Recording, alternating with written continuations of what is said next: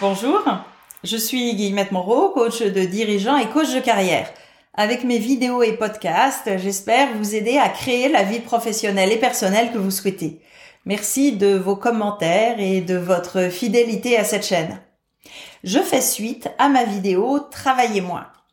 Une fois que vous avez filtré le quoi pour sélectionner vos priorités, le qui pour valider que vous êtes la bonne personne pour le faire, et que le quand a été challengé, se pose la question du comment. Comment être plus efficient dans la réalisation?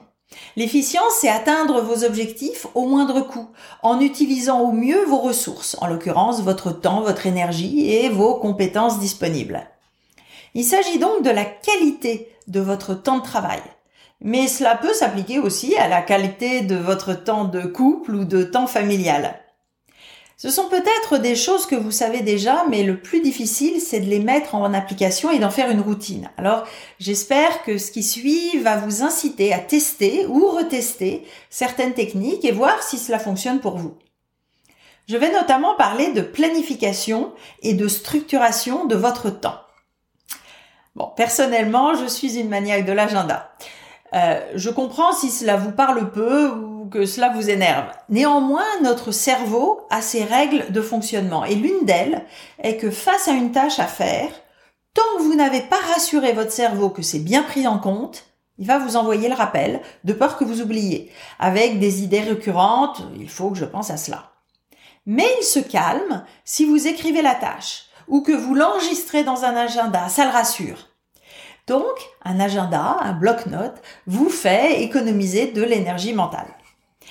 Et il vous permet d'optimiser votre activité en fonction de vos contraintes, du type d'activité que vous avez et de votre énergie interne. L'énergie interne, c'est votre biorhythme. À quel moment vous êtes le plus affûté intellectuellement, la plus créative ou au contraire quand vous avez tendance à piquer du nez pour adapter la planification de vos tâches en fonction de vos ressources disponibles.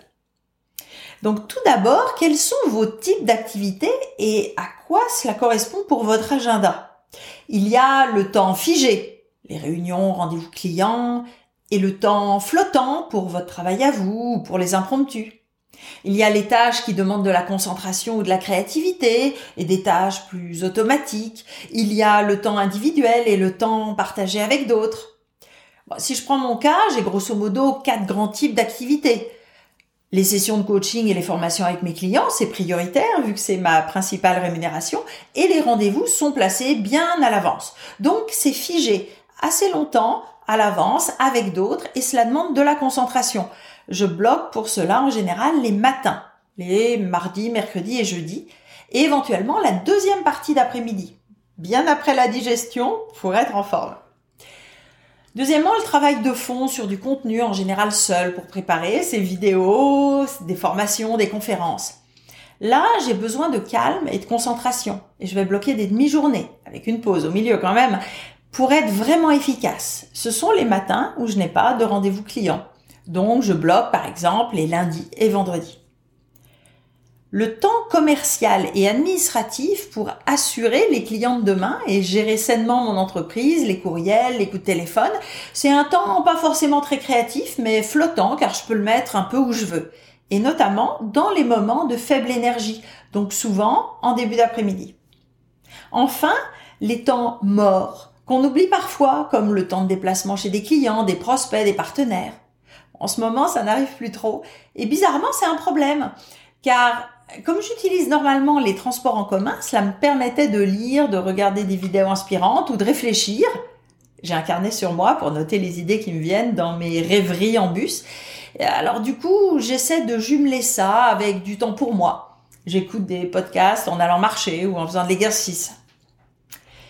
Et très important, il y a en plus l'imprévu. Donc, c'est important de garder des blocs de temps libre pour les urgences ou les opportunités. Alors combien de temps réservé Ça dépend de votre métier. Et vous allez aussi affiner avec l'expérience.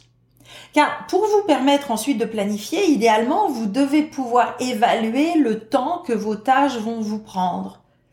Je fais régulièrement des périodes de suivi de mon activité. Il y a des outils gratuits en ligne comme Toggle où je note tout ce que je fais au fur et à mesure pendant quelques semaines, par projet, par type d'activité. et ainsi je construis mon expérience. Préparer un atelier ou une conférence de deux heures, ça me demande par exemple deux jours de travail et ainsi de suite. À partir de là, je vais jouer avec mes briques de Lego pour planifier mon activité. Alors j'utilise Outlook et les codes couleurs m'aident à visualiser l'équilibre des différents types d'activités dans ma journée, dans la semaine ou même dans mon mois. Alors, je parlais tout à l'heure des périodes de basse énergie après le repas. En effet, il s'agit de placer judicieusement ces activités en fonction de nos cycles énergétiques. Vous êtes plutôt du matin ou plutôt de la fin de journée? C'est quoi votre temps de concentration idéal? C'est 30 minutes, 45 minutes, 1 heure, 1 heure 15 Ainsi, vous construisez votre agenda avec vos blocs de temps en fonction du type d'activité et du niveau d'énergie nécessaire pour elle. Donc ça, c'est la théorie. Maintenant, la pratique. Pour que ça marche, il faut déjà que vous ayez le contrôle physique de votre agenda. Si tout le monde peut inscrire des rendez-vous dans votre Outlook, va falloir anticiper et bloquer encore plus vos plages de travail personnel ou votre réserve pour les imprévus. Et deuxième condition, canaliser les distractions et les imprévus. Euh, cela vous prend combien de temps pour vous reconcentrer sur une tâche après une interruption? Même si vous êtes des pros de la concentration et que cela vous prend seulement deux ou trois minutes, des interruptions, vous en avez combien dans la journée? Visite dans votre bureau, appel téléphonique, courriel, messagerie instantanée, euh, ping, ping, ping. À chaque fois, vous y jetez un œil et, vous perdez trois minutes. Alors si ce n'est pas déjà fait, enlevez les alertes courriel, euh, utilisez l'indicateur de non-disponibilité de votre messagerie instantanée ou de visioconférence quand vous voulez travailler. Et essayez de regrouper toutes ces interruptions potentielles dans des moments spécifiques pour lire vos courriels, vos messages. Le plus gros souci, bien sûr, c'est la mise en pratique, de changer nos habitudes, nos réflexes. Si vous avez envie de changer pour de bon votre manière de travailler et regagner le contrôle de votre agenda, contactez-nous. Nous avons une spécialiste du sujet chez Cohérence Coaching.